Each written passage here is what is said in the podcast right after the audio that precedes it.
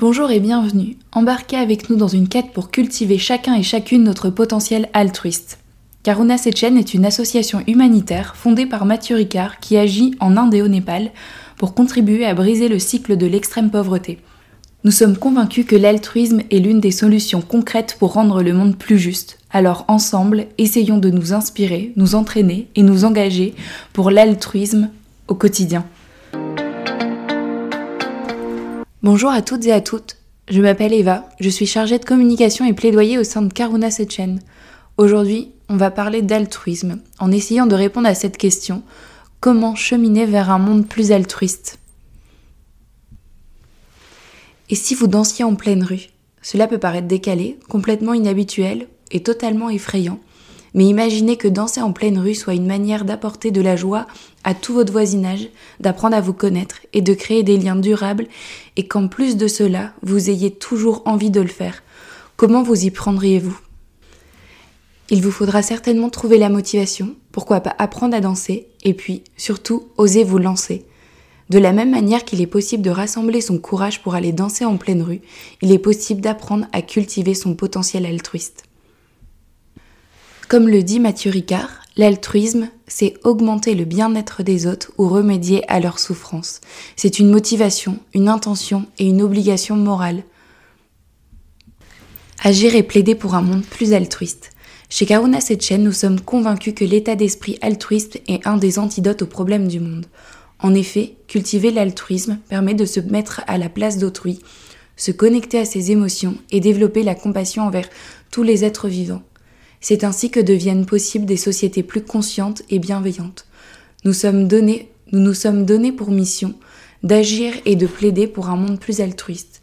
Et puisque le changement collectif passe par la transformation individuelle, Karuna propose des contenus pour s'inspirer, s'entraîner et s'engager. Comment reconnaître un acte altruiste? Un acte altruiste est un acte désintéressé qui résulte d'un élan de solidarité et de bienveillance c'est le reflet de la bonté inhérente à l'être humain qui réside bel et bien en chacun d'entre nous. Notre potentiel altruiste peut se cultiver en s'inspirant, s'entraînant et s'engageant. Aider sans rien attendre en retour. Comprendre qu'il est possible de ressentir du plaisir en donnant de son temps ou de ses compétences, en s'assurant du bien-être des autres. L'altruisme peut prendre de nombreuses formes. Pour s'assurer qu'il s'agit d'un acte altruiste et pas d'une action destinée à servir l'ego, l'intention est primordiale un simple test existe pour s'assurer qu'elle est juste. Si, en agissant pour le bien d'autrui, la joie ressentie est aussi intense que si quelqu'un d'autre avait accompli cet acte à notre place, alors l'action était bien altruiste. Dans nos vies quotidiennes, il est tout à fait normal d'avoir des actions qui ne servent que nos seuls intérêts. Cela ne nous condamne pas à l'égoïsme pour autant et ne résume pas non plus qui nous sommes. C'est pourquoi l'on parle plutôt d'actes altruistes que de personnes altruistes. L'altruisme est un but vers lequel on tend, à la fois individuellement et collectivement. Ce sont alors le chemin parcouru et les efforts effectués qui importent, bien plus que la destination. Comme le disait Gandhi, c'est dans l'effort que l'on trouve la satisfaction et non dans la réussite. Un plein effort est une pleine victoire. S'inspirer ou comment changer son regard sur le monde. Dans un premier temps, nous pouvons nous libérer du biais de négativité, ce biais désigne le fait que les individus soient davantage marqués par les expériences négatives que par les expériences positives. Cela engendre le syndrome du grand méchant monde qui donne l'impression qu'une majorité de gens commet des actes négatifs. Or, en réalité, et sans nier les problèmes existants, la plupart des personnes ne commettent pas de gestes malveillants. En changeant notre regard sur le monde, nous pouvons focaliser notre attention sur les comportements bienveillants, sur la beauté des paysages, des animaux ou des créations artistiques. On peut également s'inspirer de personnes que l'on apprécie ou des idées qui nous résonnent en nous. Elles peuvent faire appel aux cinq sens, aux émotions ou à la raison. Tout est susceptible d'être une source d'inspiration. Karuna chaîne vous invite donc à contempler ce qui se passe autour de vous ou à travers le monde. En effet, malgré les images accablantes qui peuvent être relayées, la bonté est en réalité omniprésente. Il faudrait mettre en avant la banalité du bien et s'attarder sur la pluralité et la récurrence des actes altruistes qui ont lieu partout sur le globe et s'ouvrir à une nouvelle vision du monde. Vous remarquerez ainsi le regard émerveilleux d'un enfant, le sourire d'un passant, la tendresse d'un parent, les pieds qui battent la mesure dans le métro et les mains qui se tendent. Comme le dit le Dalai Lama, le vrai bonheur découle du sentiment de paix intérieure et de contentement qui doit être atteint en cultivant l'altruisme, l'amour et la compassion, et en éliminant la colère, l'égoïsme et la cupidité. Donner du sens à son action. Évidemment, il est possible d'avoir plusieurs sources d'inspiration qui varient potentiellement avec le temps. Elles peuvent nous procurer l'envie d'agir, des pistes concrètes pour s'informer, ou alors des idées d'action à mener. Ici, il peut s'agir de visionner les vidéos d'autres artistes qui ont pris la voie publique comme scène, ou de vous renseigner sur le nombre de sourires qu'une chorégraphie citadine peut conférer. Trouver une personne inspirante pousse à se demander quelles sont les qualités que nous devrions nourrir pour lui ressembler. C'est une invitation à l'humilité et à l'engagement pour rester en accord avec nos valeurs. On peut ainsi s'approprier les pas d'un danseur que l'on admire pour les faire nôtres et créer notre propre style. Le but de l'inspiration est qu'elle conduise à agir pour le meilleur. Elle peut provenir d'éléments positifs, suscitant l'émerveillement, mais aussi se traduire par de l'indignation face à une situation révoltante. Dans tous les cas de figure, s'inspirer permet de se rappeler nos motivations et de donner du sens à l'action. Sans cela, on risque de perdre de vue notre raison d'agir. Il est donc nécessaire de trouver de l'inspiration au quotidien et de se questionner pour pouvoir recalibrer nos décisions, nos pratiques et nos aspirations, et ainsi s'assurer de la justesse de nos intentions. S'entraîner ou comment se changer soi-même. Développer notre intelligence émotionnelle pour prévenir la détresse empathique. L'intelligence émotionnelle correspond à la capacité à reconnaître les émotions chez soi et chez les autres, et à faire des liens entre ressentis, sentiments et émotions. En la développant, nous entrons plus facilement en compassion avec les autres. Comme toute forme de pratique régulière, l'intelligence émotionnelle peut être cultivée et les actes altruistes rendus plus faciles et plus fréquents. Avec le temps, il est possible de transformer ses habitudes pour les intégrer à son quotidien et se changer soi-même. On ne naît pas en sachant danser, mais on peut apprendre. S'entraîner prend du temps. On peut commencer par des pas simples avant de maîtriser plusieurs chorégraphies ou styles de danse. S'entraîner, c'est donc se transformer à l'échelle individuelle, mais également participer au changement au niveau sociétal.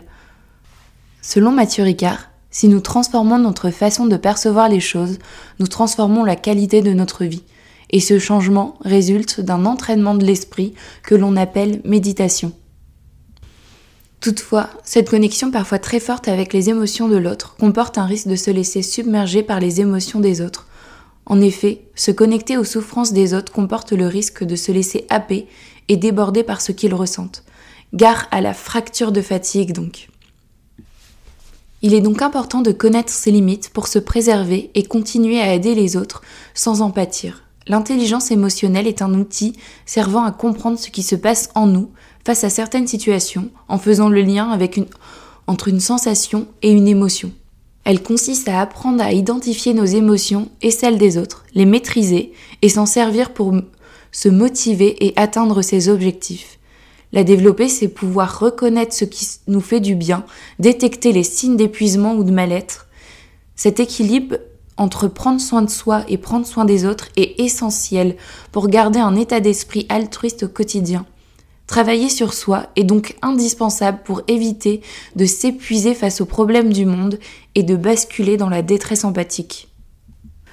Comme le disait Thomas Merton, moine cistercien trappiste américain, se laisser emporter par une multitude de problèmes conflictuels, répondre à trop de sollicitations, s'engager dans trop de projets, vouloir aider tout le monde en toutes choses, c'est succomber à la violence de notre époque.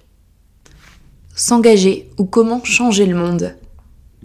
Agir plutôt que ressasser.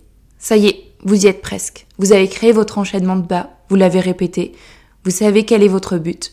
Un premier geste altruiste peut mener à d'autres. Il est l'activation d'un rouage, d'une mécanique présente en nous.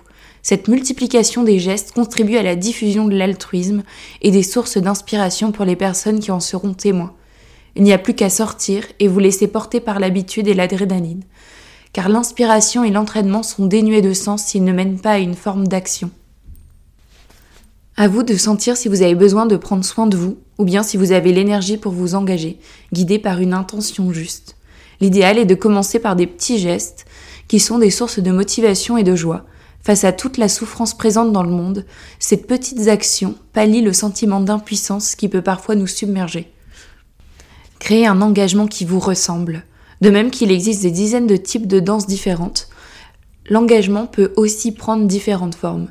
Du relais d'information au travail sur le terrain, de la création de discussions au soutien financier, d'ajustements quotidiens mineurs aux grands choix personnels et professionnels. Il peut parfois être soudain ou progressif, provenir d'une initiative personnelle, être au service d'une structure existante, se faire seul ou en groupe. À vous de trouver votre rythme et d'agir à votre échelle et avec vos ressources, selon votre sensibilité et les causes qui vous touchent. L'important c'est que l'engagement vous ressemble. Et puisqu'il existe toujours des moyens et des opportunités pour agir, et ce dans tous les domaines, à vous de choisir ce qui résonne le plus en vous. Bien sûr, rien n'est figé et tout peut évoluer en fonction de ce qui vous inspire ou de ce qui vous est possible de faire. L'important est que vous vous sentiez à votre juste place au service d'un monde plus altruiste. S'inspirer, s'entraîner et s'engager au quotidien. Ce triptyque est un outil qu'il convient à chaque individu d'adapter et de développer pour mieux agir au quotidien et dans la durée. Pour ce faire, toutes les composantes sont complémentaires et indispensables, au risque de créer un déséquilibre. Tout le monde possède un potentiel altruiste qu'il est possible de développer une fois qu'on a pris conscience et que l'on a identifié les manières de le cultiver. Néanmoins, Karuna Sechen vous recommande de commencer par ce qui est le plus facile pour vous, s'inspirer, s'entraîner ou s'engager, avant d'intégrer les autres dimensions au fur et à mesure. Similairement, vous pouvez en faire usage dans un domaine qui vous tient à cœur et l'étendre à toute sphère.